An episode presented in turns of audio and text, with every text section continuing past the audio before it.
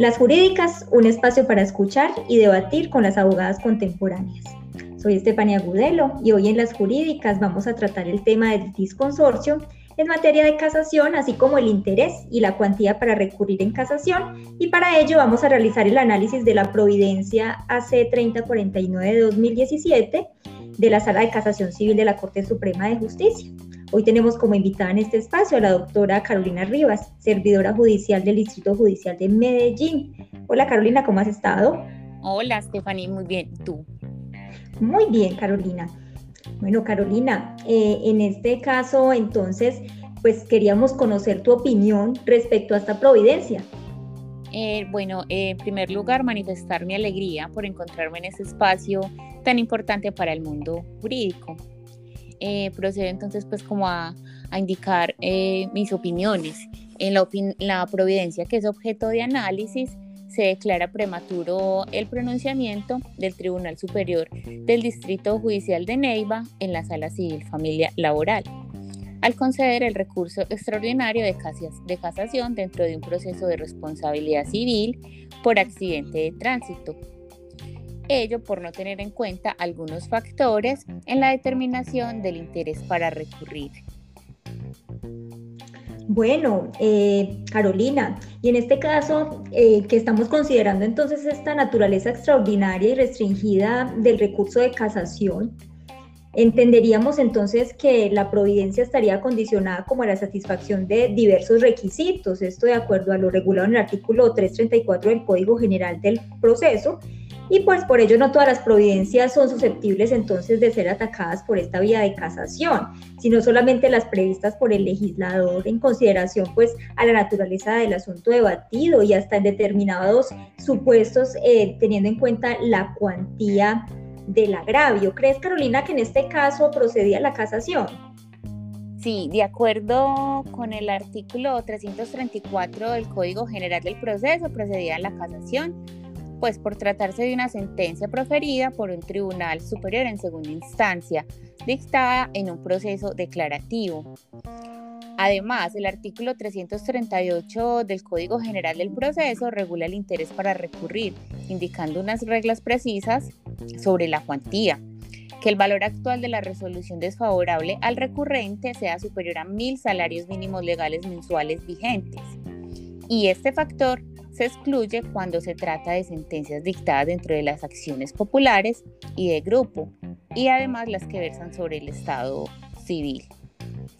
Desde el punto de vista del abogado recurrente y aplicando lo dispuesto en los artículos 338 y 342 del Código General del Proceso, sí procedía a la casación, pues la cuantía del interés para recurrir en la casación fijada por el tribunal no es susceptible de examen o modificación por la Corte, por lo que se debió aplicar el principio de conservación o efecto útil, que consiste en que debe privilegiarse la interpretación que permita que una norma tenga efecto sobre la que no, y hasta principios como el acceso a la administración de justicia y tan importante el principio pro homine.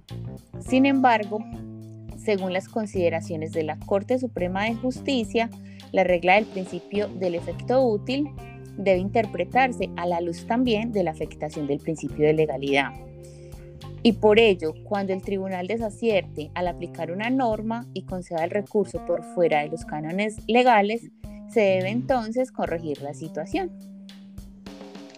Ciertamente, entonces en este caso, Carolina, y según el análisis que realiza la Corte, entonces la cuantía que debía aplicarse era de mil salarios mínimos legales mensuales vigentes por haberse interpuesto el recurso bajo la vigencia del Código General del Proceso. Esto en aplicación de los artículos 40 de la Ley 153 de 1887 y por supuesto pues del numeral quinto del artículo 625 del mismo Código General del Proceso.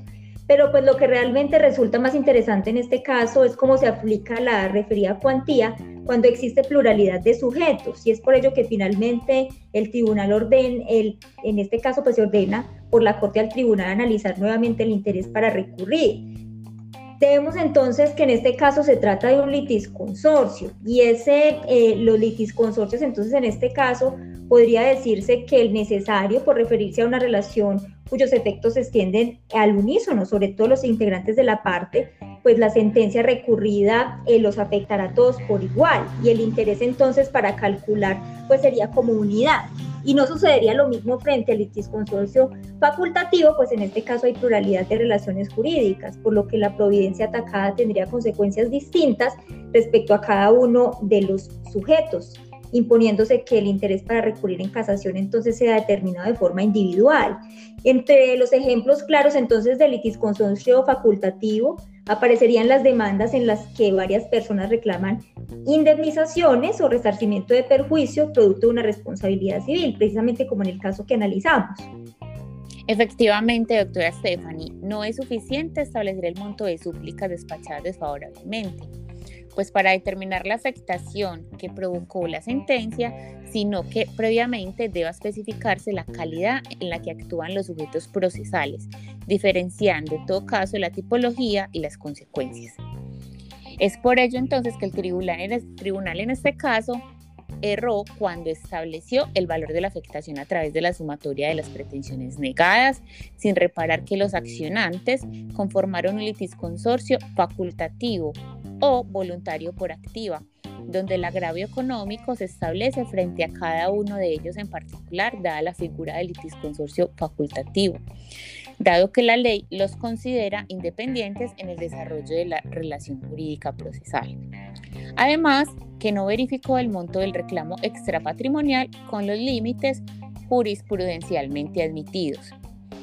De ahí que para la procedencia del recurso de todos los pretensores, al menos uno de ellos debe cumplir con la cuantía del interés para recurrir, conforme lo establece la norma en comento, según la cual, y abro comillas, cuando respecto de un recurrente se cumplan las condiciones para impugnar una sentencia, se concederá la casación interpuesta oportunamente por otro litigante, aunque el valor del interés de este fuere insuficiente.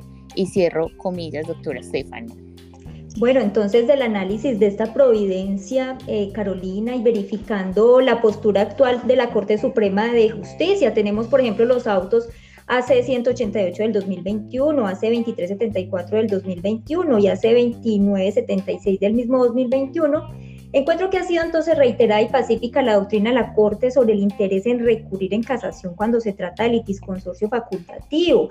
Y comparto entonces esos lineamientos, pues es una postura clara en el sentido de determinar que como son sujetos que decidieron reclamar voluntariamente en una misma demanda pretensiones que realmente jurídicamente son diferenciables para cada uno de ellos y podían invocar por separado en otros procesos sus pretensiones. Entonces el interés recurrir en este caso sería individual.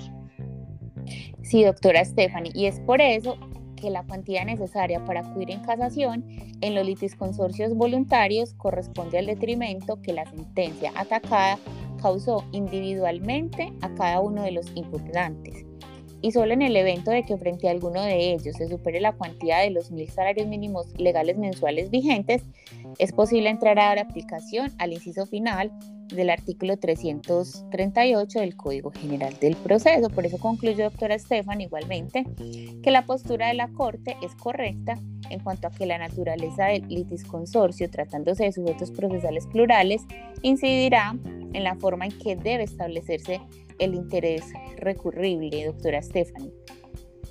Bueno, Carolina, muchas gracias por tu participación. En este momento eh, estamos muy agradecidos por tener tus eh, comentarios jurídicos en este caso.